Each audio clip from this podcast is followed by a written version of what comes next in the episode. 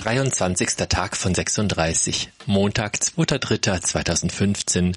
Port Louis, Mauritius, erster Teil. Mauritius also. Diamant im Indischen Ozean, sagt der Reiseprospekt. Ein Inselstaat, der seit 1968 unabhängig ist von Großbritannien. Was weiß man noch von diesem Tourismusmagnet? Klar, Briefmarken. Schon beim Frühstück, als wir mit Blick auf den Hafen der Hauptstadt Port Louis beisammensitzen, berichte ich, dass hier bereits 1847 Briefmarken gedruckt wurden, während es in Deutschland noch zwei Jahre dauern sollte. Lady Gomm, die Gemahlin des damaligen britischen Gouverneurs von Mauritius, klebte 150 der insgesamt 500 produzierten Marken zu einem Penny orange und zwei Pence blau auf die Einladungskarten zu einem Ball. Dem Graveur Joseph Barnard war jedoch ein Fehler unterlaufen und er hatte statt Postpaid nun Post Office auf die Briefmarken gestochen. Das hat den heute bekannten 13 orange und 12 blaufarbenen Briefmarken den Weltruhm eingebracht, sodass 1993 das Doppel für 1,5 Millionen Euro versteigert wurde. Und an den Dodo denke ich der zu Deutsch Dronte heißt. Doch ihn bekommen wir ebenso wenig zu sehen wie die Briefmarken. Was nicht wundert, wurde dieser flugunfähige Vogel doch bereits durch die Holländer im 17. Jahrhundert ausgerottet. Wir sind gewarnt worden, aber das macht die Sache keineswegs leichter. Sucht euch für euren Ausflug auf Mauritius das preiswerteste Taxi aus. Kaum sind wir um neun Uhr von Bord gegangen, bestürmen uns die Taxifahrer. Jeder sagt von sich, am besten Englisch zu sprechen, das günstigste Angebot zu machen, das beste Auto zu haben und die Insel am besten zu kennen. Eine Zeit lang verhandle ich mit den mir windig erscheinenden Typen, dann gebe ich es auf und wir gehen zu Fuß zum Hafenausgang. Ein Fahrer läuft uns hinterher und drückt mir die Visitenkarte seines Bruders in die Hand. Amin steht darauf. Nach 300 Metern Spazieren auf der Schotterstraße, gesäumt von Palmen und Jacaranda, ist uns klar geworden, dass nur wenige Taxifahrer die Genehmigung besitzen, direkt an den Kai zu fahren. Das Gros der Fahrer wartet außerhalb des Hafengeländes und wird von den Vermittlern am Schiff mit Fahrgästen versorgt, bevor diese dann schließlich selbst eine Fahrt unternehmen. Am Tor kommt mir Amin schon entgegen. Sein Bruder hat ihn bereits telefonisch auf unser Eintreffen vorbereitet. Warum sollen wir uns also nicht auf diesen Pfarrer einlassen, der mit seinem gestutzten Bart und sauberer, fein gebügelter Kleidung einen vertrauenswürdigen Eindruck macht? Und wieder einmal haben wir Glück.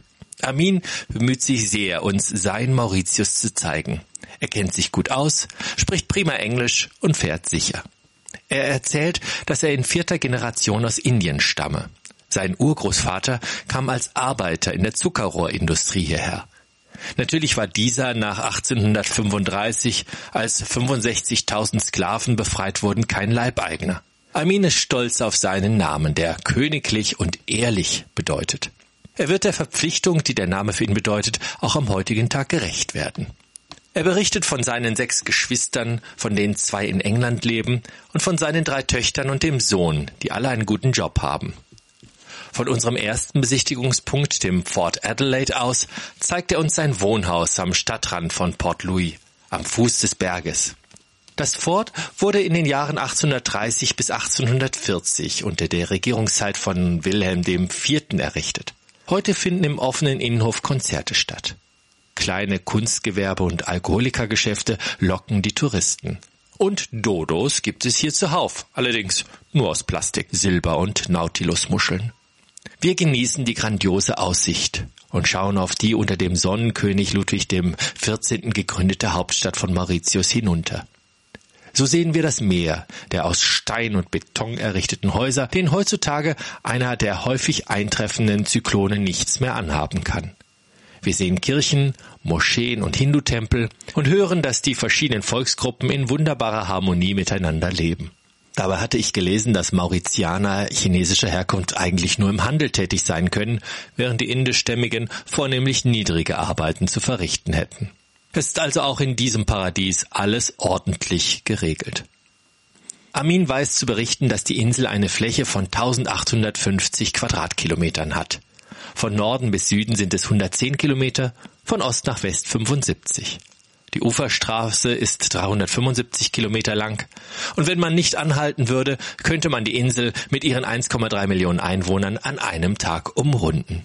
Das wollen wir natürlich nicht. Denn unser nächstes Ziel ist der Botanische Garten, den wir nach 20 Minuten Fahrt erreichen. Nach dem ersten Premierminister von Mauritius trägt der Garten seit 1988 den offiziellen Namen Seu Sevosagur Ramgulan Botanic Garden. Und wir sehen auch die Stelle, wo die Asche dieses Mannes beigesetzt wurde. Sie befindet sich in unmittelbarer Nähe des schönen Herrenhauses im Kolonialstil Montplaisir. Der Kosename Pampelmoos, aber unter dem der Garten allgemein bekannt ist, geht auf den französischen Gouverneur Mahé de la Bourdonnais und seinen Berater Pierre Poivre zurück. Sie wollten in den 1770er Jahren das Gewürzmonopol der Holländer brechen und die Welt mit Waren von Mauritius beliefern. Dabei wurden neben den Nutz auch zahlreiche Zierpflanzen für den Export angebaut.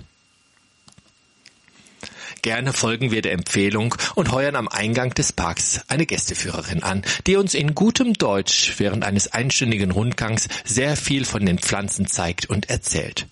600 verschiedene Bäume soll es hier geben, allein 85 verschiedene Palmarten. Es beeindrucken uns die Krokodilpalmen mit ihren zahnartig gezackten Wedelstielen und die Elefantenfußpalmen mit ihren lustigen Verdickungen über der Erde. Fies sind die Splendish-Palmen, die mit ihren Luftwurzeln an Mangroven erinnern. Ihre aus dem Stamm wachsenden Stacheln sollen Affen am Hinaufklettern hindern. Von den weltweit 300 unterschiedlichen Mangosorten wachsen 30 hier im Garten. Wir sehen etliche riesige Bambusgräser, die hier bei einem Wachstum von 30 Zentimeter pro Tag eine Höhe von 30 Metern erreichen. 4000 Bambusarten, berichtet die Führerin, gibt es weltweit, die zum Teil bis zu einem Meter pro Tag wachsen können. Wir bewundern die roten Früchte des indischen Mandelbaums, Terminalia catappa, und staunen über die Vielzahl der Früchte vom Leberwurstbaum, Kigelia africana, aus denen Kalebassen und Musikinstrumente hergestellt werden. Für den Menschen sind die Früchte ungenießbar. Manche nennen sie auch Erdnüsse der Elefanten. Gewürzbäume umspielen uns und wir atmen den Duft von Zimtrindenbaum, vom Nelken, Kampfer und Pimentbaum. Für mich sind die großen Wasserbecken die Highlights des Gartens. Der Lotus steht in voller Blüte und auch von der Riesenseerose, der Victoria Amazonica, sehen wir zwischen den bis zu drei Meter großen Blättern weiße und rote Blüten. Ich mache sehr viele Fotos und schreibe wie ein Weltmeister mit. Viel zu schnell ist die Führung beendet und es bleibt uns alleine zu den Riesenschildkröten und dem Rotwild zu gehen, wobei eine Hirschkuh faul im Wasser liegt und so besser die 34 Grad Lufttemperatur aushält. Wir freuen uns, als Armin, der während unseres Gartenbesuchs auf dem Parkplatz gewartet hat, die Klimaanlage seines Wagens einschaltet und wir losfahren, um den Süden der Insel kennenzulernen.